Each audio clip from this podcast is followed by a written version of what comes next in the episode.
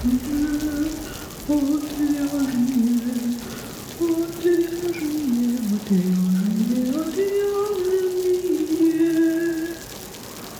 шоу «Отвяжные». Привет, в эфире «Отвяжные» подкаст о вязании. Этот подкаст является частью проекта «Не без дела» о творческих людях, создающих крутые штуки своими руками. Я Марина. А я Женя. Сегодня мы поговорим о Женином опыте участия в неделе трикотажной моды и в зарубежных всяких модных конкурсах. Это шоу «Отвяжные». Женя — это Женя Евгения Кудрявцева. Инстаграм Жени я оставлю в описании к выпуску. Заходите, посмотрите, вдохновитесь. И я напомню, что в прошлый раз э, мы с этой же Женей разговаривали, с той же самой. Это она рассказывала про свою работу. Она работает дизайнером трикотажа. Вот, а сейчас она уже будет не о рабочей части вещать, так сказать, а о, о душевной. о том, что для души. Давай, Жень, прям вот так вот сразу начнем с недели трикотажной моды. Ох, какая это опасная, страшная, странная, сложная тема. А, я думаю, многим известно, что в феврале 2021 года впервые прошла неделя трикотажной моды в, в. Москве. А, Это было такое своеобразное мероприятие, которое заявлялось как первое мероприятие, а, показывающее трикотаж во всей его красе. Речь шла о том, что это будет мероприятие от организаторов недели моды, и, соответственно, обычный стандартный формат показа на красивом подиуме. Высокие худые девочки ходят под музыку и красиво-красиво показывают трикотажную одежду. Но получилось все немножечко по-другому. Ну-ка. Ну, я видела фотографии, которые мне Женя прислала с показа, и первая моя мысль, которая возникла при виде этих фотографий, это репетиция, интересно. Ну, ну давай, давай по порядку. А, да, я узнала о неделе трикотажной моды за год до ее проведения, то есть э, где-то в феврале-марте 2020 года. И это был как раз тот момент, когда мы узнали о пандемии, когда в России все стали закрывать, ограничивать. И в тот момент э, я сначала засомневалась, стоит ли во всем этом принимать участие, потому что меня немножко смутил сайт. Ну, потом я подумала, ну, сайт, подумаешь, сайт. И в тот момент я узнала о неделе трикотажной моды, о том, что ее освещает, и ее партнером будет школа I Need Fashion. А так как, в общем-то, школе I Need Fashion я доверяю, и мне всегда казалось, что это такой, ну, действительно классный проект э, в мире обучения трикотажу. Ну, собственно говоря, услышав э, упоминание в школе об этом мероприятии и горячие завере- заверения в том, что они будут партнерствовать, я решила, что хочу, мне надо. А тут надо сказать, что я, в общем-то, с детства мечтала о том, что однажды у меня будет свой показ. А, Я с 15 лет ходила на российскую неделю моды, которая проходит в Москве. Потом в институте была и на Mercedes-Benz Fashion Week, и на Volvo Fashion Week – ну, как зритель, естественно. И, конечно, мне всегда казалось, что атмосфера показа — это звездный час любого дизайнера, это лучшее, что может с дизайнером происходить, особенно учитывая, что в своем творческом пути я все-таки больше сосредоточена на том, что это рассказ о моде как истории, да, это какая-то такая красивая сказка, и коммерческие цели для меня в моем личном проекте скорее второстепенны, так как я не делаю каких-то тиражей, да, не стремлюсь э, одеть как можно больше людей, продать как можно больше вещей. Поэтому, конечно, показ был моей такой голубой мечтой. До этого я участвовала в различных показах другого формата, в студенческих, в показах молодых дизайнеров. Там был разнообразный опыт, как очень удачный, так и не очень удачный. И у меня было представление о том, как организовывать показ, о том, как все это должно выглядеть. И узнав, что, в общем-то, организаторы недели трикотажной моды говорят о том, что они же организовывают другие мероприятия, ну, я решилась в этом участвовать. И специально для недели трикотажной моды я делала коллекцию Но я так понимаю, что ты эту коллекцию придумала уже очень-очень давно. Да, я придумала эту коллекцию еще когда училась в институте, то есть э, от момента ее придумывания до момента ее реализации прошло, наверное, три года, а задумки были, наверное, еще раньше. И для меня это была такая очень личная история, потому что в ней много много-много маленьких деталей, которые про меня и для меня, и такое смешное совпадение, что когда я делала эту коллекцию, рисовала первые эскизы. Я делала это для того, чтобы опробовать методику, которую в магистратуре разрабатывала моя подружка. А, это методика проектирования одежды на основе музыки, музыкальных источников вдохновения. Вот, ей нужны были подопытные люди, которые могли бы воспользоваться ее методикой и создать что-то свое. И, ну, я, в принципе, ориентировалась на такой какой-то северный образ, э, собрала какой-то музыки, все это благополучно нарисовала, Причем там были задействованы идеи, которые появились раньше, а потом все стало одно к одному складываться таким каким-то волшебным образом, когда сначала оказалось, что музыка, которую я накачала, я не знала об этом, это ирландская музыка. Потом э, я уехала жить в Ирландию на полгода, э, тоже как бы очень много там было впечатлений, сама страна.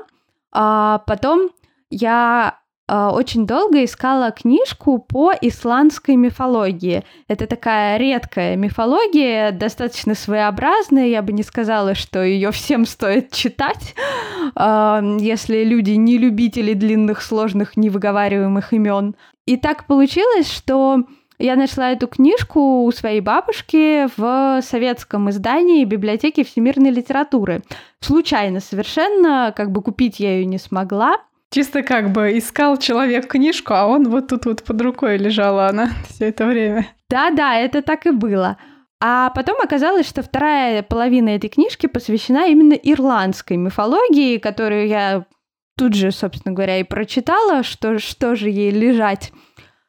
Все вот эти вот маленькие кусочки, они сложились в одну кучку, и уже, наверное, до того, как я решила участвовать в неделе моды, у меня была отрисована эта коллекция в разных форматах, и в формате коллекция на 7 моделей, таким огромным плакатом на половинке ватмана, и коллекция в формате на 5 моделей, такая более э, повседневная, э, маркерами, ну, больше технические такие эскизы. То есть немножко разное, но все об одном, и этого всего было много, и оно ждало, наверное, своего какого-то часа.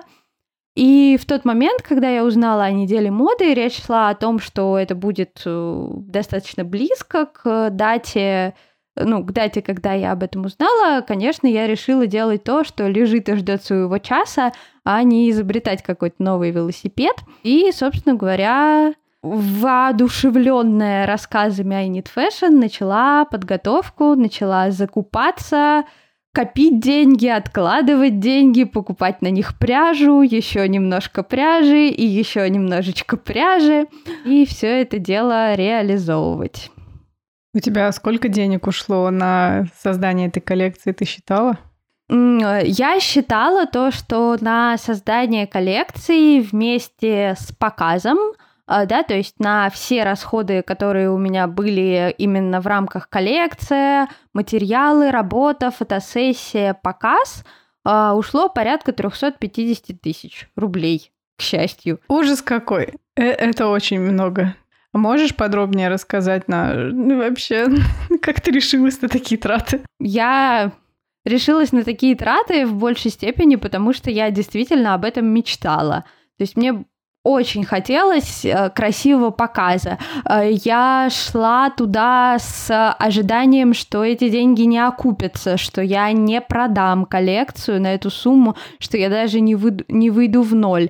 Я вкладывала эти деньги с одной единственной мыслью, что в конце у меня будут плачущие от восторга зрители, все это будет очень трогательно, и это будет, ну, действительно то ощущение, которое я сама испытывала, когда первый раз в 15 лет пришла на неделю моды и вышла оттуда просто вся в мурашках и с осознанием того, что я ничего не поняла, но это лучшее, лучший опыт, который я переживала в своей жизни, лучше любого театрального или музыкального представления. Потом в моем более взрослом опыте с этим были сравнимы только концерты церковной музыки. Вот они вызывали такие же эмоции. Все остальное, в принципе, как ни странно, меркнет вот именно, ну, в моем личном ощущении. Поэтому это для меня, конечно, было очень важно, и вот эта вот важность помогла мне решиться вкладывать такую сумму. Но ты, я так подозреваю, на начальных этапах э, не, не думала, что это выйдет настолько много? Или ты понимала? А, ну, я считала, естественно, я начинала всю эту историю с осознанием того, сколько денег я могу потратить. А, и у меня на тот момент была стабильная, у меня был постоянный клиент, то есть стабильная оплата в формате заработной платы, которая каждый месяц приходит. То есть я знала, что я могу рассчитывать на какую-то сумму. А, самое главное, что потом началась пандемия, да, я начала все это посчитала, решила, что буду участвовать, а потом как бы с каждым месяцем пандемии я что-то по деньгам и по работе теряла, и к тому моменту, когда надо было действительно э, ну, действительно выпускать уже коллекцию, мне, конечно, пришлось просить финансовой поддержки у моей семьи, потому что я не справлялась сама. Ну, ты в итоге рада, как все прошло? Это шоу отвяжные. Жаль, что вы не видите лицо Жени, которое было на мой вопрос. Тут должно быть, наверное, да, выражение лица. А, ну, это грустная тема. Я очень не люблю кого-то ругать. Я очень не люблю плохо говорить о других людях, даже если они плохо делают свою работу. А, но, честно говоря, наверное, самое страшное это то, когда ты не можешь э, э, даже осознать результат, э, когда ты понимаешь, что будет, э, что может пойти не так, ты можешь подстелить соломки, да, э, и вложить куда-то еще в какие-то вещи денег для того, чтобы получить хоть что-то с проекта, который, ну, априори уже покатился куда-то не туда. Очень грустно, что на протяжении всего вот этого пути после, уже после того, как я оплатила участие в неделе моды,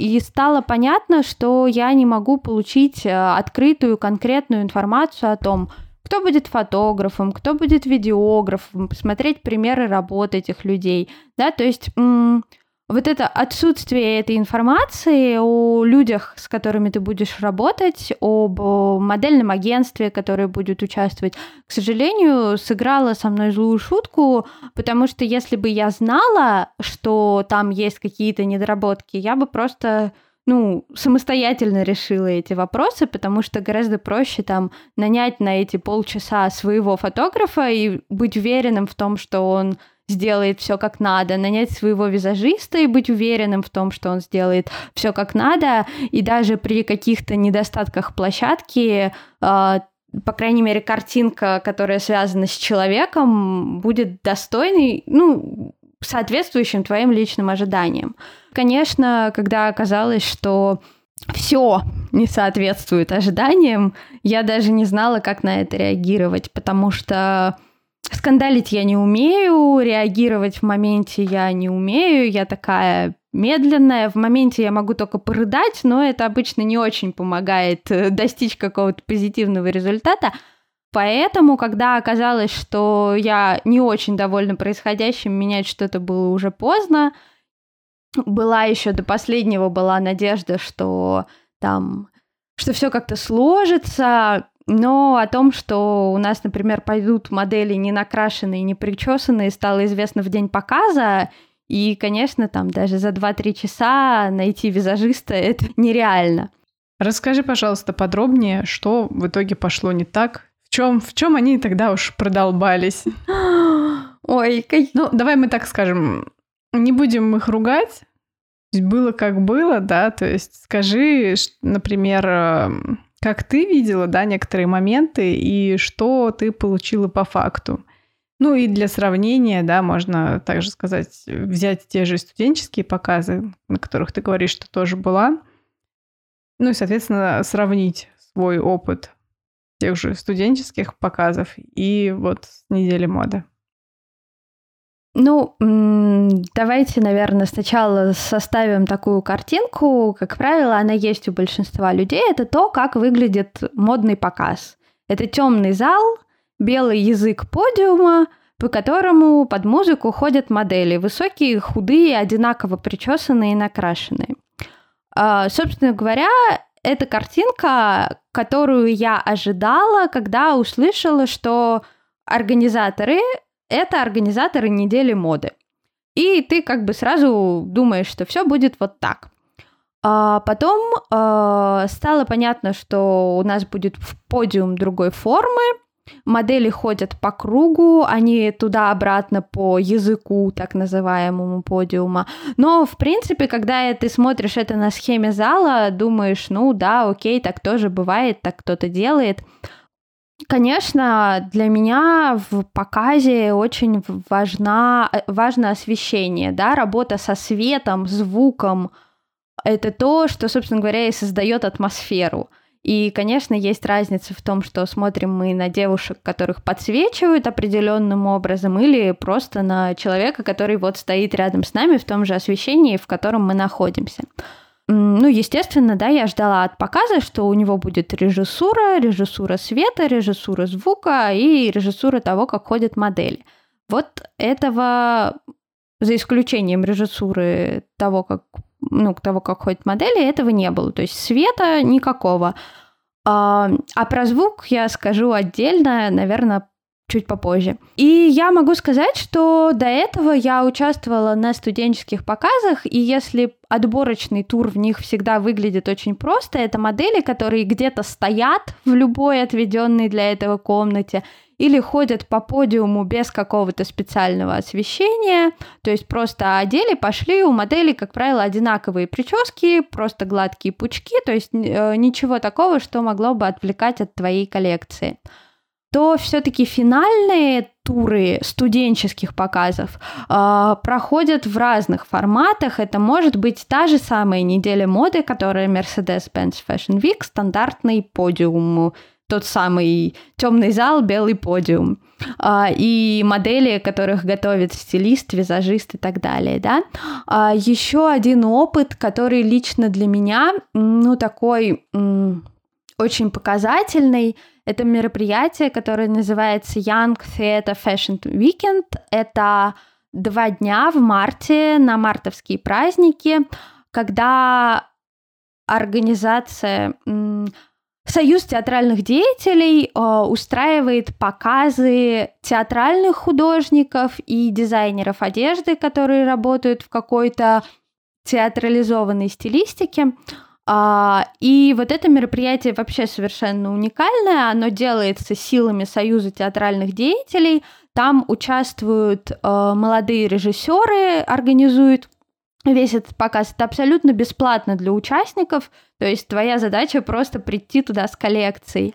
При этом э, там идет работа со звуком, работа со светом, а, и репетиции, которые начинаются за два дня до показов, и ты не только должен, ну, сам дизайнер не только должен прийти, примерить свою коллекцию, но еще и отсмотреть, как профессиональный режиссер света, режиссер звука и режиссер ну, движения все это дело организовывают. Ты еще должен сказать свое одобряю, не одобряю, а, высказать какие-то свои идеи на протяжении перед показом, когда ты просто подаешь свою коллекцию, ты находишься в живом обсуждении с режиссером, а если у тебя есть какие-то проблемы с музыкой, то тебе подбирают несколько вариантов и спрашивают, нравится тебе или нет. То есть э, это такие нереальные профессионалы, которым ты можешь просто довериться, и они сделают классный результат. При этом, если у тебя есть какая-то своя заумная концепция, то они готовы с ней работать, да, и дорабатывать ее до ур- уровня нужного. И, конечно, когда я слышала про то, что это неделя моды, я ожидала такого формата, да, что, ну, как бы, что будет команда профессионалов, э, и я смогу просто ходить, кивать, говорить, да, мне все нравится, делайте, пожалуйста. К сожалению, неделя трикотажной моды оказалась похожа на отборочный тур студенческих показов. Но, к сожалению, на отборочный тур студенческих показов надо просто бесплатно прийти, а не заплатить организационный взнос. Пожалуй, эта разница имеет некоторое значение. Дальше про музыку ты обещала рассказать. Да, про музыку. Это, знаете, такая штука, когда тебе становится стыдно перед другими людьми, что ты их подвел. А у меня есть знакомые музыканты, чудесная команда, группа, которая называется «Травы ветра». Мы так приятно общаемся, очень творческие, талантливые и глубоко интеллектуальные ребята – и девушка, которая пишет стихи, Мария Фроловская, она очень талантливая поэтесса. И такая интересная история, что мы как бы познакомились, в принципе, на, просто на почве любви к фолк-музыке. А оказалось, что Машин сборник стихов посвящен э, Ирландии, ирландской мифологии. Снова сошлось. Да, снова сошлось. И, конечно, э, было, ну, просто очень здорово сделать так, чтобы моя коллекция и эти стихи, эта музыка встретились. А, то есть я действительно это читаю, я действительно это слушаю, я действительно это люблю, и это еще и совпадает по теме. И ребята записали мне полный саундтрек. Кроме этого, записали для меня еще два стихотворения, которые своим голосом читает автор.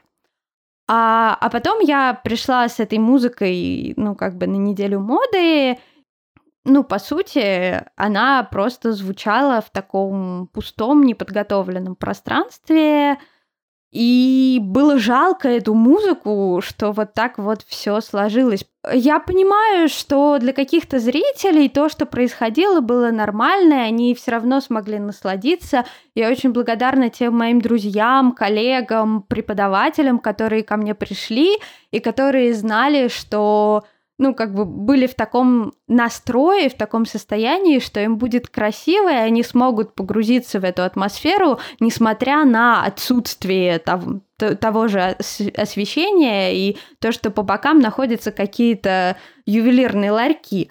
А, но, но мне прям просто стыдно, что я после показа не смогла даже приличную видеозапись отправить людям, которые меня поддержали, которые мне помогли, потому что э, в видеозаписи вместо того, чтобы наложить готовую сведенную дорожку, был живой записанный звук. И вот сейчас Марина, которая делает подкасты, отвернулась и хохочет, потому что, видимо, представляет. Это победа. А фотографии нормальные были или тоже не очень? Ну, фотографий нормальных не было. И мне кажется, что то, что мне прислали официальные фотографии, и то, что мой папа по пути сфотографировал на планшет, выглядит примерно равнозначно. Хорошо еще папа все какими-то странными цветными фильтрами не залил. Ты не жалеешь о том, что ты участвовала? Я жалею о том, что я участвовала. Я не готова даже назвать это провалом, потому что я думаю, что для кого-то это нормальный, достойный уровень. Просто это не совпало с моими ожиданиями. Но я очень жалею о том, что я в этом поучаствовала. Потому что для меня это огромная травма. Я не побоюсь этого громкого слова. Я до сих пор чувствую себя плохо когда думаю об этом, мне вот даже сейчас, ну, не очень комфортно об этом говорить, я волнуюсь, а, потому что я понимаю, что для меня вся эта коллекция, за которой стоит огромная личная история, обрела какой-то горьковатый привкус, и мне тяжело о ней говорить, мне тяжело было решиться э, начать ее продавать. Это все идет через какое-то сопротивление, а, потому что каждый раз я вспоминаю, как бы, что все прошло не очень, и еще после того, как я высказалась о том, что мне не понравилось, я получила нелицеприятные комментарии от организаторов, и ну, это такой момент, когда ты измазался в чем-то вонючем и думаешь, господи, как, как отмыться? А отмыться, в общем-то, ну, довольно-таки сложно. Очень печально. Я почему-то была уверена, что ты, в принципе, не жалеешь об этом опыте. Ну, судя по тому, что ты писала в Инстаграме, выглядело так, что все не так уж и плохо. Оказывается, ты просто очень хорошо скрываешься. Ну, на самом деле, я просто понимаю, что мой опыт это мой опыт, опыт других людей это опыт других людей, и ну как бы я в любом случае не очень хочу утащить в публичное пространство э, такие какие-то нелицеприятные истории, даже когда они происходят, потому что мне кажется, что все-таки ну, всегда в жизни есть хорошее и плохое, и это наш выбор, о чем мы будем говорить, о плохом или о хорошем. Это не значит, что не надо говорить о плохом, но, по крайней мере, хочется говорить о плохом поменьше и не так, что, о боже мой, я бедная, несчастная, все так плохо, плохо, плохо, плохо. А, вот, и я ни в коем случае не обобщаю. У нас есть другие прекрасные мероприятия. В конце концов, э, у этих организаторов тоже, возможно, есть шанс э, как-то изменить ситуацию, да, и, возможно, следующие показы будут прекрасными, великолепными. Все бывает в этом мире. Но ну, я чувствую, что для меня этот опыт был достаточно травматичным. И никому не хочется второй раз биться головой об стенку. Ты поэтому не думаешь участвовать еще в других каких-то показах? Ну, это очень сложный вопрос. Тут же история не про то, что ты думаешь участвовать и идешь и участвуешь.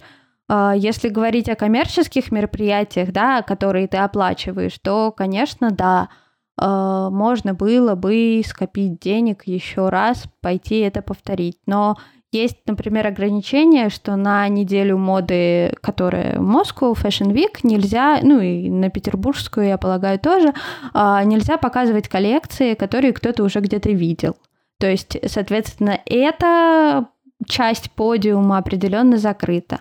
Ну, кроме того, я прекрасно осознаю, что полноценный показ на неделе моды на Moscow Fashion Week э, я не потяну просто финансово, потому что это мероприятие на котором э, ну, как бы с суммы 300 тысяч, по-моему, начинаются только организационные взносы за время на подиуме, да, и сколько будет стоить э, работа агентства, сколько будет стоить работа визажистов, плюс я еще очень ответственно отношусь к тому, к чему не всегда и не все российские дизайнеры относятся ответственно, это к тому, что работа моделей, визажистов, фотографов обязательно должна быть оплачена.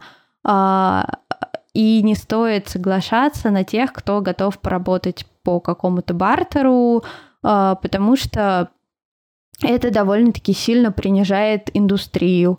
И, например, модели профессиональные, те, которые сталкивались с каким-то негативным опытом других э, недель моды, а, которые сталкивались с бесплатным, с бесплатной работой на подобных мероприятиях, очень над этим смеются и ну, в общем, это тоже такая история довольно-таки спорная. Поэтому я понимаю, что как бы большой показ я просто финансово не потяну, э, если делать все как следует. А если говорить о каких-то других мероприятиях, на которые можно попасть э, бесплатно, да, будь то конкурсы, а, для них моя коллекция в некотором роде не формат, потому что конкурсы для молодых дизайнеров, э, для студентов подразумевает э, количество от 5 до 9 моделей, а у меня их что-то типа 12-16. Я так и не определилась с финальным результатом, потому что все поменялось прямо на показе. А у меня не пришли некоторые из заявленных моделей, я выпустила меньше образов, по-моему, чем планировала. Поэтому, как бы, да, для них это немножко не формат, и тут тоже все так неоднозначно, что нельзя прямо сейчас пойти и реабилитировать эту коллекцию. Но, с другой стороны, я ее отправляю на какие-то конкурсы, посмотрим, что из этого получится, но пока получаю отказы. А куда ты отправляешь? Прости, что я тебя мучаю все время про эту коллекцию, но ты постоянно что-то... Я уже хочу завершить, но ты что-то скажешь, и мне становится интересно узнать про это. Последнее, куда я ее отправляла, это был э, конкурс от Фонда российской моды. Его продлили а, перенесли подведение итогов на осень, поэтому я не знаю, какой там будет результат. Там, правда, тоже стоит э, условие участия, что коллекция не должна быть ранее показана на каких-то мероприятиях. Ну, я подумала, что, возможно, мое мероприятие не считается. Возможно, про это мероприятие никто не знает. Да, да, да, то есть такой какой-то формат, хотя я написала, что оно было, но так как это был негативный опыт, возможно, есть какой-то другой формат участия. Э, потом, куда еще я отправляла эту коллекцию на фестиваль моды в Нидерландах, mm-hmm. который очень открыт к разным форматам, да, то есть там можно представить любое количество моделей, любой формат, но я получила от них отказ, а, вот, ну, как бы на международные фестивали обычно подают очень много заявок, и, конечно, должна быть очень сильная концепция для того, чтобы достичь какого-то результата, то есть там много всяких факторов. Ну и вроде бы больше на что-то такое серьезное я эту коллекцию не отправляла. А еще, мне кажется, отправляла на Адмиралтейскую иглу такую уменьшенную версию из пяти моделей. Там тоже был отказ. Вот, ну то есть это как бы нормальный путь, что ты пихаешь свою коллекцию везде, где получается, и получаешь либо да, либо нет.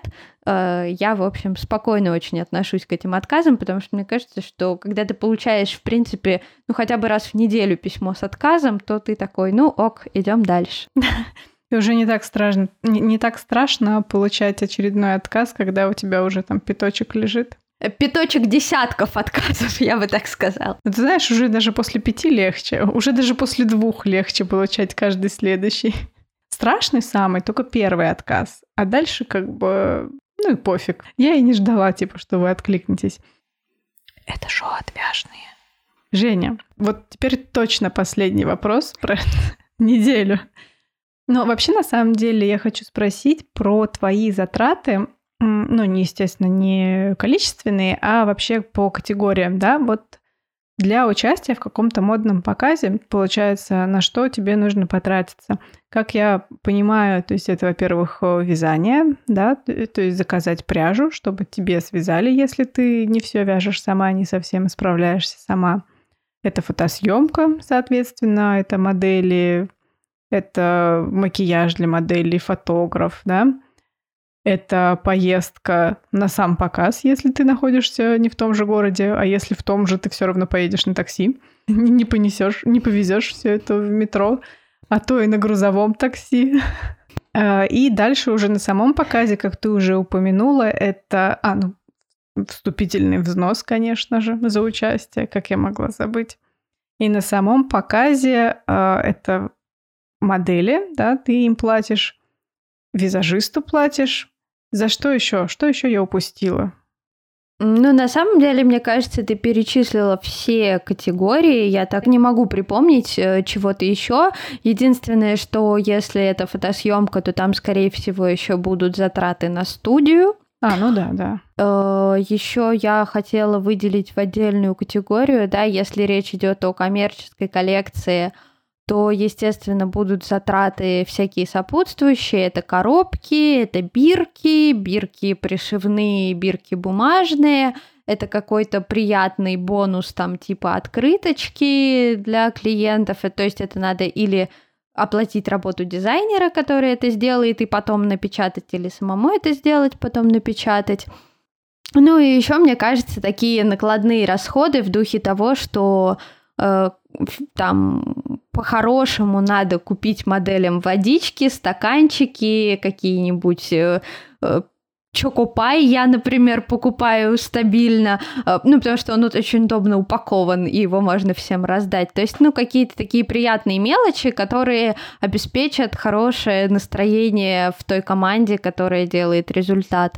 Эм, ну, еще мне кажется, на самом деле, что вот в моем случае не было затрат на музыку, но я понимаю, что если я буду в дальнейшем делать какой-то большой показ, то, скорее всего, мне будет интересно сотрудничать с профессиональной командой на коммерческих уже условиях, да, то есть оплачивать то, что мне напишут или запишут или сведут какую-то музыку, потому что, опять же, тут встает вопрос авторских прав и к тому, что люди ходят под музыку из интернета, ну, меня это обычно смущает. Все, закончили мы с этим несчастным показом. Давай про твой, твой последний конкурс. Он был практически параллельно как раз-таки с показом. А я про Фил Yarn, правильно? Да. Расскажи, пожалуйста, что это был за конкурс, твой опыт в нем участия и что ты получила. Вот так вот сразу я все вопросы на тебя высыпаю, попробуй запомни их. Ну, это на самом деле очень хорошие вопросы. Я прям сразу повеселела, потому что э, это, конечно, Расплылась, опыт... я бы даже сказала. На словах давай закончим с этим несчастным показом. Ну, конечно, все больше любят вспоминать что-то, что доставило им только приятные эмоции. Feel the Yarn — это итальянский конкурс для дизайнеров из разных уголков мира, а, который э, проходит в рамках э, международной выставки пряжи э, Питти Филати, которая проходит во Флоренции два раза в год. А, в рамках этой выставки есть несколько конкурсов, и до определенного времени они были только студенческими, и в них участвовали студенты учебных заведений, как правило, тех, которые там же в Италии находятся. А, например, из своего московского тогда еще текстильного института я туда попасть не могла как участник. Однако в этом году конкурс объявил о том, что они готовы к новому формату, они готовы к тому, чтобы у них участвовали не только студенты, но молодые дизайнеры. Насколько я понимаю, это категория до 35 лет, э, с момента окончания университета и до 35 лет. А, и, собственно говоря, я узнала о нем совершенно случайно. Э, моя подружка на новогодние праздники прислала мне, кстати, та же самая, которая диссертацию по музыке писала и для которой я начала делать коллекцию. Э, это такой судьбоносный человек в некотором роде. Она прислала мне объявление о том, что идет набор заявок на этот конкурс. Она его тоже нашла где-то случайно. А набор заявок шел через Facebook. А, ну, я думаю, не секрет, русские люди с Фейсбуком зачастую имеют такие очень удаленные отношения, вот, не близкие, поэтому я не заходила на свой Facebook до этого года полтора, наверное. А, тут мне пришлось на него зайти, найти правила и вычитать в этих правилах, что у меня осталось до момента окончания подачи заявки 5 дней. А это, ну, как бы такой момент, что мало того, что это праздники, которые я планировала лежать кверху лапками и кушать салат, э, мало того, что я, в принципе, написала себе в список новогодних желаний, что я в 2021 году я больше не буду участвовать в конкурсах, в которые надо что-то специально делать. Вот я это так громогласно написала, а на следующий день мне пришло Значит, хе-хей, через пять дней тут окончание приема заявок. И, конечно, я просто начала сразу делать, вообще не задумываясь. Мне очень повезло, что к тому моменту у меня была за плечами да, система Сент-Мартинса, где я училась э, на курсе. Э, у меня было представление о том, как выглядит э, проект европейского формата, из каких частей он состоит. И это очень облегчило мне работу, и опыт английского языка небольшой, но все-таки был. А, я сразу начала это делать, причем такая, думаю, ну, я никуда не пройду, а надо сказать, что как бы до этого я практически никуда не проходила, то есть за все годы обучения в институте, там и потом, у меня был все время этот э, вылет на отборочном туре, э, практически на всех мероприятиях. Поэтому я такая, ну, я точно не пройду, но хоть сделаю так, чтобы это был какой-то проект в Инстаграме. И я стала делиться что-то сделала и сразу показываю. Вот там я заявку отправила, в заявке лежит то-то, то-то. А потом бах, и я вижу свое имя в списке финалистов. Это было самое неожиданное событие в моей жизни, наверное. Ну, по крайней мере, в обозримом прошлом. Э, ну и дальше началось непосредственно участие в конкурсе. В рамках отборочного тура, который я успешно прошла, надо было подготовить свой проект на заданную тему. Тема конкурса звучала как «Флюид», а, во всех ее возможных проявлениях, то есть и как текучесть и пластичность материала, и как гендерная флюидность, и как флюидность как психическое состояние, да, способность человеческой психики к изменениям под действием чего-либо. И когда мой этот проект, эскизы и концепция прошли из отборочного тура в полуфинал, Это было невероятно, а дальше началась уже непосредственно работа с итальянской командой. Дело в том, что в рамках конкурса каждого из 28 участников, прошедших отборочный тур, соединили с какой-то конкретной итальянской фабрикой. Моя была замечательная фабрика Мистер Джо. Название классное прям вообще. Я его такая увидела и думаю, вот вот классно. Я тоже очень смеялась и долго вообще не могла понять, что это вообще фабрика, когда я это увидела. Какой-то мистер Джо, что? Тебя соединили с фабрикой? Да, меня соединили с фабрикой. Кроме этого, у нас у всех участников э, был такой общий поддерживающий чат с менеджером проекта, который каждый день э, начинал э, чатик с сообщения типа «Привет, дизайнеры, как у вас дела? У кого есть какие проблемы? Кому что надо уточнить?» Я просто таяла и плыла от того, что у нас что-то происходит, и кому-то из организаторов это интересно. Это надо вообще, кому-то это надо, да. Кому-то это надо. И это было а, просто... Это был такой контраст а, с параллельно идущей подготовкой к неделе моды, на которой я писала 100-500 вопросов и не получала на них ответа. А тут меня как бы превентивно спрашивают, а что там у вас мог, может пойти не так? А, и он реально там звонил на какие-то фабрики, когда кто-то из ребят не мог дописаться, да, решал какие-то вопросы с доставкой, с договариванием. Так бывает, что? да, так бывает. Это было очень круто. И я очень хочу сказать нашим российским организаторам любых мероприятий, Возьмите этот опыт себе на заметку. Ну, вдруг наш подкаст послушает кто-нибудь, кто мечтает организовать фестиваль, неделю моды, показ, fashion weekend, конкурс, все что угодно. Пожалуйста, если у вас будет менеджер, который просто говорит вашим участникам, что если что, я на связи, вы взлетите просто в глазах участников куда-то в космос. Это очень классно. Даже если у тебя не происходит ничего плохого, ты чувствуешь себя защищенным, ты чувствуешь себя важным, нужным. Ты чувствуешь, что это не игра в одни ворота. Это просто невероятно. Получается, что организаторы как бы волнуются о том, чтобы участники не продолбались. Потому что они понимают, что если участники продолбаются, то это в первую очередь будет ущерб их репутации. Потому что на их конкурсе получилась какая-то фигня. И вот кто потом это будет смотреть? Ну да, да, то есть есть вот эта вот ответственность, которая лежит на разных сторонах.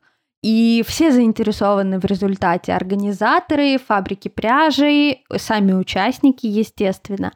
Ну и, собственно говоря, это был такой самый поддерживающий этап, когда мы регулярно общались, там а, да, происходил процесс выбора пряжи с фабрикой, которая тебе досталась, э, ну, по какому-то высшему замыслу организаторов. А, мне прислали каталоги в электронном виде, ребятам, кто был в Европе, прислали каталоги все в реальном виде, они еще все могли пощупать. Ну, до России как бы мы бы просто никогда не закончили, если бы возили все это почтой. Мы выбрали пряжу, отправили выбранные номера этой пряжи организатором, и фабрика могла выделить на два образа до 10 килограмм пряжи. То есть ты как бы такой выбираешь, и тебе присылают за счет фабрики, не за твой счет, 10 килограмм халявной пряжи. Любой, какую ты выберешь. Я как бы представила, да, 10 килограмм на два образа, то есть ты надеваешь на себя 5 килограмм пряжи. На самом деле за этим стоит очень понятная история. Дело в том, что некоторые из участников вязали образы на промышленном оборудовании. На промышленном оборудовании идет гораздо больший расход пряжи, потому что пряжу надо перемотать на нужное количество бобин – да, э, то есть, ну, очень много всяких таких накладных расходов пряжи. Тестовые образцы, вот это все. Ну и, в принципе, на промышленном оборудовании у нас получается гораздо плотнее вязание, нежели на той же бытовой вязальной машине. А, ну, в большей степени уходит на то, что для того, чтобы машину заправить, физически заправить, нужно больше бобин. То есть нельзя заправить э, промышленную машину одной бобиной. Физически никак. Да, Там да, да дырочек больше. Поэтому это такое очень понятное количество, оно как раз рассчитано на то, что люди будут вязать на промышленном оборудовании, оно рассчитано на то, что что-то может пойти не так один раз, два раза, три раза и так далее. И это нормально, потому что это какие-то экспериментальные модели, и речь не идет о том, что ну, как бы, что мы сразу получаем идеальный результат. Поэтому, да, 10 килограмм халявной пряжи. Но у меня было меньше, у меня было 7. То есть ты вот на эти два образа из махера взяла по 3,5 килограмма махера? Нет, махера у меня было меньше. Махера у меня было, наверное, 4 килограмма. А, ну, то есть 2 килограмма на один цвет и 2 килограмма на другой цвет. А, ну, и я, кстати, могу сказать, что с учетом образцов и всего такого прочего, а, как бы половину я точно потратила. Да, ну. Ну, они не весят по килограмму, но, но с учетом того, что мы вязали образцы, с учетом того, что были какие-то косячные детали, которые порвались, да, и никто их не распускал, а просто сразу начинали вязать заново, то как бы получилось, что где-то по килограмму ушло на платье и на костюм. Ну, не стоит забывать, что они реально огромные. А, в смысле, половину ты потратила всего, не только на образцы косячные штуки. Нет, нет, нет, половину. Ну, в смысле, я потратила половину, и у меня еще осталось по симпатичной бобинке желтенького и голубенького махера. Ну а кроме этого у меня еще было много пряжи, которую я набрала с мыслями о декоре, ну типа там по 200 грамм, вот эти бобиконы, а, но мне она почти не понадобилась, то есть я связала из букле на руках огромный шарф, и на него ушло, кстати, по-моему, полкило букле. Э, как бы вот. И я сделала на нем вышивку несколькими из артикулов, которые были по чуть-чуть.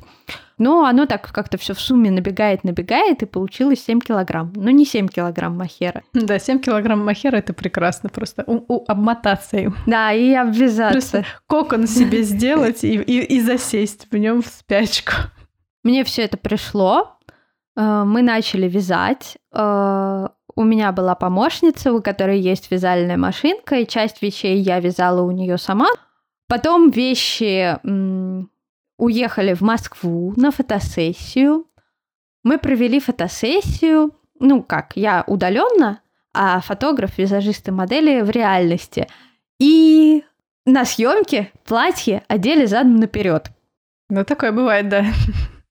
Когда ты не присутствуешь на съемке. И никто этого не заметил, включая меня саму на фотографиях с бэкстейджа. Это вообще, наверное, просто космос. Вот, поэтому потом я поехала в Москву сама, и мы отдельно переснимали платье на другой модели, в другой студии, параллельно с нашей с тобой съемкой аксессуаров. Получается, у тебя ты осталась без совместных фоток моделей. Да, да, то есть у меня нет, ну, точнее, у меня есть фотографии мальчика и девочки, они красивые, я даже выкладывала их в Инстаграм, но их нету, uh-huh, uh-huh. не было в формате отчета, ну, на конкурс, вот. Потому что платье задом наперед это все-таки чересчур. Лучше бы наизнанку надели, может быть, не так заметно было бы. Нет, там на, наружу перья торчат, наизнанку тоже нельзя. Очень жалко и всех тех многих часов вышивки, которые я потратила на перья и пайетки, чтобы одевать его наизнанку. Ну, так скажем, все эти какие-то рискованные моменты были в рамках нормы. Я закладывала это и по времени, и по средствам, а, поэтому это все было нормально. И, естественно, образы были готовы, фотографии были готовы, я отправила их в оргкомитет, и уже финалистов, пять лучших работ определяли зрительским голосованием, которое проходило в Фейсбуке. А, и это все было довольно-таки, мне кажется, непросто, потому что ну, потому что не очень многие русские люди пользуются Фейсбуком. И я, конечно, немножко поволновалась, но вот в этом случае у меня не было никаких ожиданий, там ничего такого, что я стану, не стану финалистом, потому что я уже чувствовала себя так, как будто меня обмазали шоколадом, в смысле, что мне дали пряжи, ко мне хорошо все относятся, мы познакомились, перезнакомились с другими участниками, поддерживали друг друга в рамках проекта, у кого что получилось, у кого что не получилось, кто как себя чувствует – ну, то есть это было не супер близкое общение, но это были такие приятные, добрые слова, и было видно, что людям искренне интересно, что делают другие люди. Я прям просто купалась в этом отношении, в этом ощущении. Очень много приятных эмоций, очень много благодарности организаторам, другим участникам фабрики. Ну вот прям все действительно такое чувство плеча и сообщества. А, и поэтому мы выходили на вот эту финишную прямую не конкурентами, а такими волнующимися соратниками. А, и кто-то говорил, вот, я удалил приложение Фейсбука до окончания голосования, чтобы не ходить его не проверять. Какие-то супер милые вещи. Ну и, в общем, на зрительском голосовании я не прошла в пятерку лучших работ.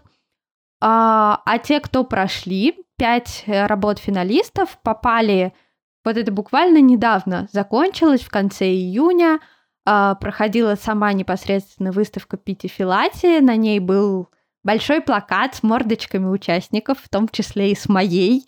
Вот, и под ним стояли 10 манекенов, манекенов э, с образами финалистов, пятерых ребят – и вот э, прямо в рамках выставки э, профессиональное жюри уже определяло победителя, определяло лучшую работу, которая получит очень классный приз в виде поддержки пряжей своих будущих коллекций на протяжении нескольких сезонов. То есть фабрика будет выделять много-много пряжи для этого человека, чтобы он мог реализовывать свои творческие задумки. Это очень крутой приз, вот прям, это, это причем приз, который действительно стоящий.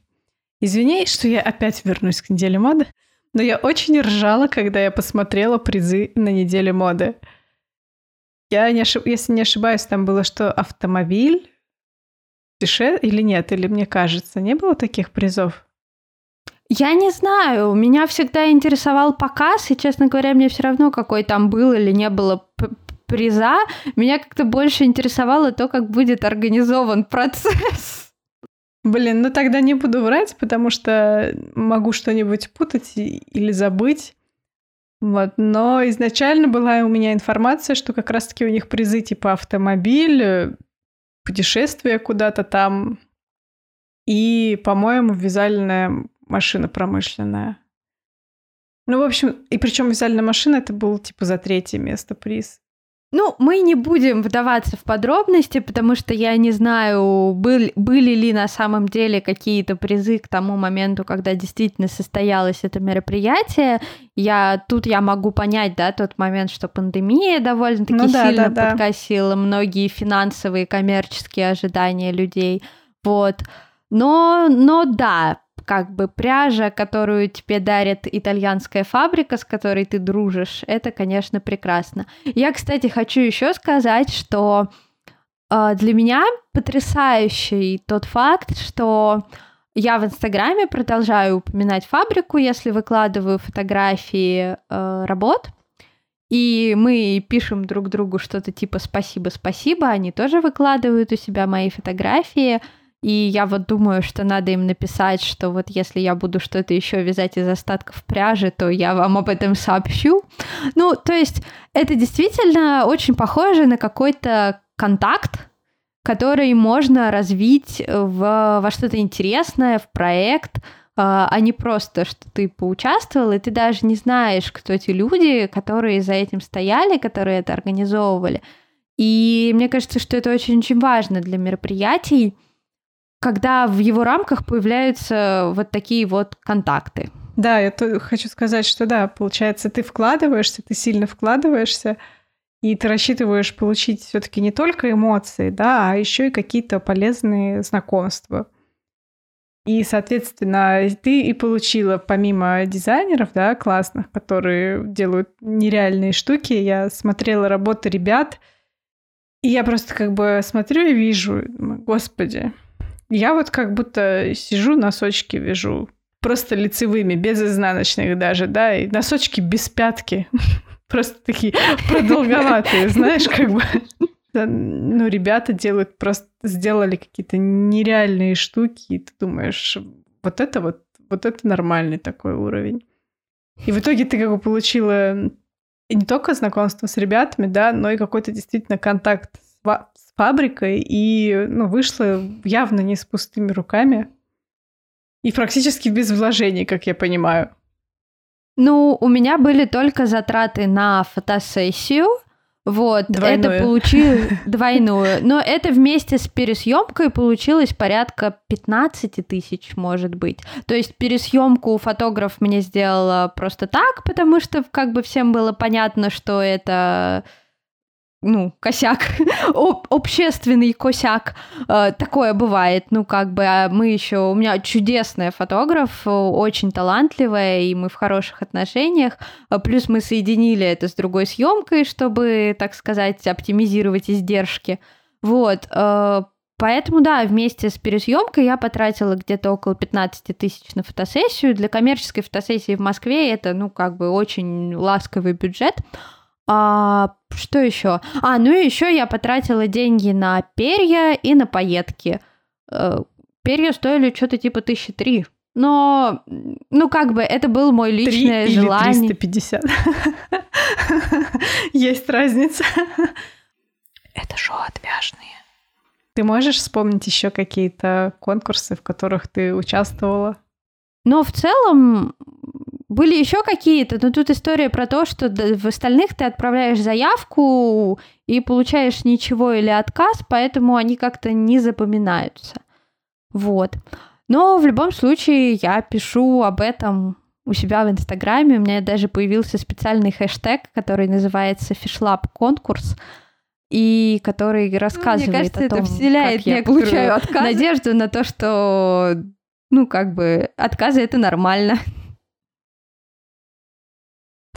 Ну, учитывая то, какие, про какие конкурсы ты рассказываешь, что как бы ты думаешь, а вообще как бы что-то кроме отказа было реально получить? Бывает же. Ну, то есть, ну, мне кажется, действительно должен быть какой-то очень-очень супер уровень, то есть, ну, до которого все таки еще нам расти, наверное. Ну, я себя сейчас не обосрала, но есть куда двигаться дальше. На самом деле, я хочу сказать э, две вещи. Первую вещь про то, что иногда важно не только сделать хорошую работу, но и то, чтобы тебе банально повезло, потому что когда речь идет о сотнях заявок, э, ну, в общем-то, uh-huh. коэффициент везения тоже накладывает определенную особенность, да, вообще нужный человек увидит твою работу или нет. А второй момент — это то, что в процессе самого участия в отборочном туре, а иногда даже в процессе чтения описания конкурса, ты узнаешь о новых отраслях, в которых тебе нужно расти. После того, как я закончила участие в Feel the Yarn, я написала себе список сфер, каких-то всяких мелких направлений, в которых я могу расти как профессионал. Что-то я подсмотрела у других участников. Что-то я поняла в процессе, что мне вот не хватает этих знаний. А что-то я просто уже потом, анализируя этот опыт, поняла, что мне это нужно. Речь идет о том, что нужно для того, чтобы успешно вообще работать, да, и о каких-то горизонтах новых, которые открываются тебе в формате работы с вязанием и работы с дизайном. Так что я сейчас спокойненько, потихонечку иду по этому списку, читаю учебник по десинаторству и надеюсь, что мне это поможет. На самом деле положительный опыт участия в конкурсах э, дает какой-то просто невероятный толчок к уверенности, к самоуверенности. И я думаю, что если бы не вот этот опыт Фил Ярн, я бы едва ли решилась начать осваивать фриланс-биржи, о которых мы говорили в прошлом подкасте, да, я бы едва ли решилась э, так смело рассылать свое резюме в различные зарубежные компании на все удаленные вакансии.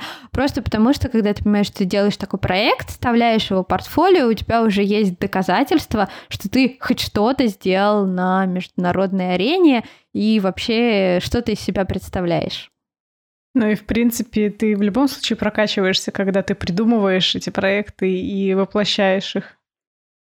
Ну, по-любому тут нельзя не расти, и как бы да, это сложно, но зато приятно потом так на себя смотреть. Вот такая вот я молодец. Да, а еще я очень надеюсь, что все эти проекты в дальнейшем обретут свою какую-то жизнь, потому что у меня есть планы по тому, что надо вспомнить, что у меня есть знакомые фотографы, хорошие стилисты, вот эта вся история, потому что самое глупое, что можно сделать, это убрать хороший проект в шкаф и ждать, что... Ну и забыть о нем, или ждать, что он каким-то мистическим образом сам вдруг что-нибудь сделает. Жень, что ты можешь посоветовать э, простым смертным, которые вот все-таки решили, нашли для себя какой-то конкурс, да, и решили в нем поучаствовать? Допустим, это конкурс международного уровня. Я могу посоветовать простым смертным, во-первых, поучаствовать. Даже если вас никуда не возьмут, а, это не важно. У вас будет А, крутой проект, Б, э, возможность похвастаться, что вы попробовали, а, да, ну и новые знания и опыт, которые можно получить иногда даже читая описание конкурса. Что еще я могу посоветовать? Найти человека, который будет вас поддерживать. Неважно, это там ваш муж, мама, сестра, подружка или какое-то сообщество там дружественное, чатик в Телеграме, блог в Инстаграме. Uh, ну, действительно, поддержка решает. И все работы свои на конкурсы, такие вот действительно, которые вызывали у меня трепет, я отправляла, держа мужа за руку, а потом он меня целый час выгуливал и слушал мою что я сделала? Зачем? Это нормально, потому что это очень сильные эмоции, и надо иметь возможность с кем-то их проговорить. А, ну, я вообще считаю, что поддержка это очень-очень важно.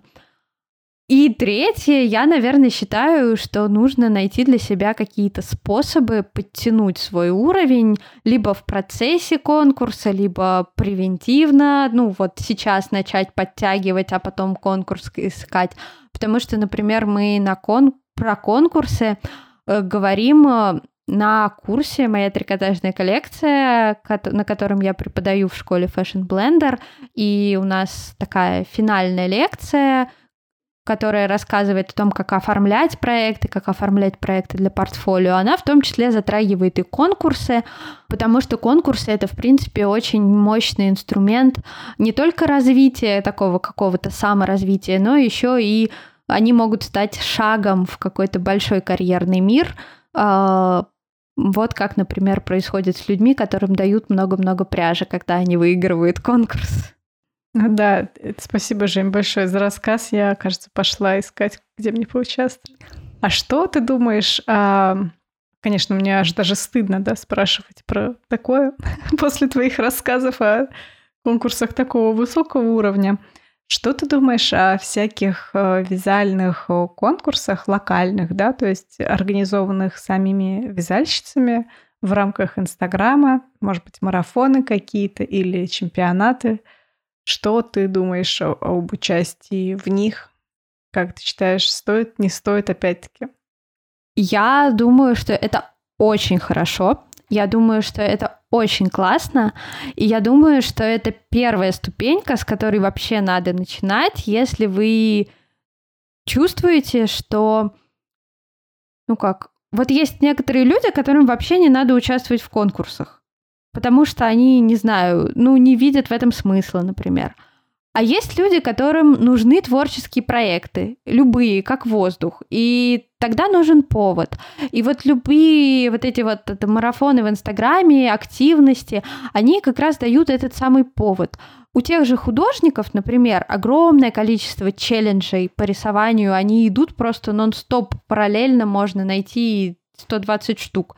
А, потому что творческим людям обычно нужен повод, потому что стыдно просто так пойти и купить себе дорогой пряжи и связать из нее не носибельный свитер, который в пиры, в мир и в добрые люди, а платье в пол с трехметровым шлейфом.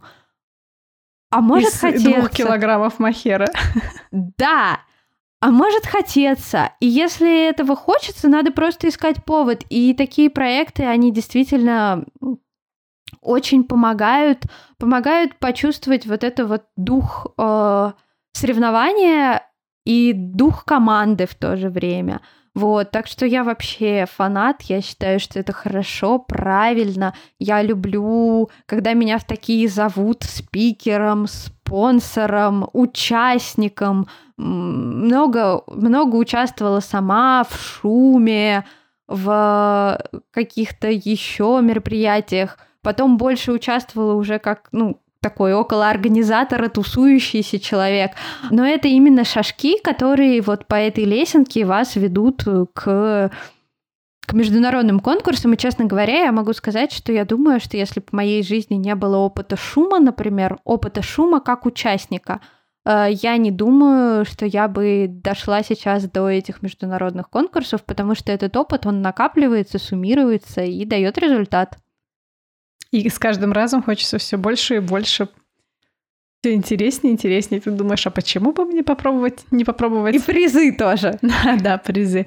Но я, кстати, не люблю участвовать в конкурсах, потому что, с одной стороны, мне, конечно, нравится, да, когда меня что-то подстегивает, да, и действительно ты что-то новое придумываешь. Но с другой стороны, я вообще не умею проигрывать. Для меня это такой огромный стресс, и поэтому я стараюсь всех этих штук избегать. То есть я не могу абстрагироваться. Если там на начальном этапе, да, когда я что-то делаю, я занята работой, то я могу не думать, да, о том, что будет в итоге, то когда работа заканчивается и наступает момент X отправки, я очень нервничаю, вот прям. И, и каждый раз я вспоминаю об этих эмоциях, и поэтому я не хочу нигде участвовать. Думаю, да ну на нафиг. Очень стрессую, в общем. Стрессовать это нормально, я тоже стрессую. Но у меня нет страха поражения, и у меня есть огромная любовь ко всем моим соучастникам, ну, в смысле, тем, кто параллельно со мной участвует в любом мероприятии, и даже если что-то идет не так у меня, в организации и так далее, то те люди, вместе с которыми мы параллельно участвовали, все равно вызывают у меня кучу теплых эмоций. Я стараюсь знакомиться, стараюсь разглядывать все работы. И мне кажется, что вот это лучшее место для знакомств э, и какой-то впоследствии профессиональной дружбы. А это классно. У меня, видимо, синдром отличницы, что я привыкла в школе быть отличницей, и все никак не могу из этого вырасти что ни одна я тут отличница, и вообще я не самая лучшая отличница.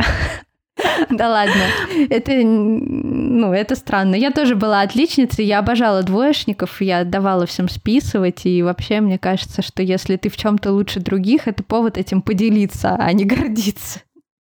Слушай, ну как бы мне не мешало. Я давала всем списывать, меня выгоняли на экзаменах из класса, потому что я давала списывать. Но при этом мне было важно находиться на вершине списка, да, что вот я мало того, что всем дала списать, но я еще и вот лучше всех сама написала. То есть как бы это просто накопленное. Ну, как бы подели... Ну, двоечники — это совсем другая категория. Это, это не категория, просто это совершенно другие люди. Ты с ними реально не конкурируешь. А с отличниками ты конкурируешь, и несмотря на то, что мы как бы все равно все вместе, да, готовились э, к экзаменам, все вместе там обсуждали, что мы все вместе готовились, да, все вместе выясняли какие-то там непонятные моменты, разбирали их, да, и как бы все это было не было такого закрытости, что а я, тебе, я вот поняла, почему это так, я никому не расскажу. Но все равно потом, когда например, человек, которому я что-то объяснила, и он получал оценку выше меня, мне так было грустно от этого, что, блин, я вот сейчас этому человеку объяснила, ему 5, а мне 4, что за говно? Эта травма прям вот осталась во мне, я ее понимаю, но ничего не могу с ней сделать. Я пошла в художественный институт, потому что я в школе была отличницей, а в художке мне ставили четверки. И мне было неинтересно идти вообще в какую-либо другую сферу по школьным знаниям, потому что я знала, что мне там уже везде поставили пятерки, ну и что. И поэтому я пошла именно в художественный институт, вот, вот именно с этим, что мне здесь есть куда расти, куда стремиться. Слушай, ну вот я как бы тоже, мне, мне интересно идти туда, где мне есть где расти. Очень много раз сказала где. Но при этом, если я долго не могу достигнуть какого-то результата, да, обойти своих типа конкурентов, то мне становится грустно. Ну ладно, не будем об этом, у нас уже вообще пора заканчивать. Это шоу отвяжные. Жень, спасибо тебе большое, что рассказала про свой опыт участия, что взяла себя в кулак и рассказала про негативный опыт. И я думаю, что мы очень правильно сделали, что сначала поговорили о плохом, да, а потом о хорошем. По крайней мере, у нас получается закончить на хорошей ноте. Спасибо всем, что дослушали подкаст. Подписывайтесь на подкаст «Отвяжные», подписывайтесь на подкаст «Не без дела» о творческих людях. Спасибо за отзывы, за поддержку. Добавляйтесь в чат. Женя, кстати, есть в чате, можно ее там потыкать, что-нибудь поспрашивать еще, например. Поддержать проект можно еще и материально. ВКонтакте. Ссылка есть в описании выпуска и в описании к подкасту. Большое спасибо нашим спонсорам Любе, Марине, Маше и Александре. На этом все. Спасибо, что были с нами. И не забывайте вязать, пока слушаете подкаст «Отвяжные».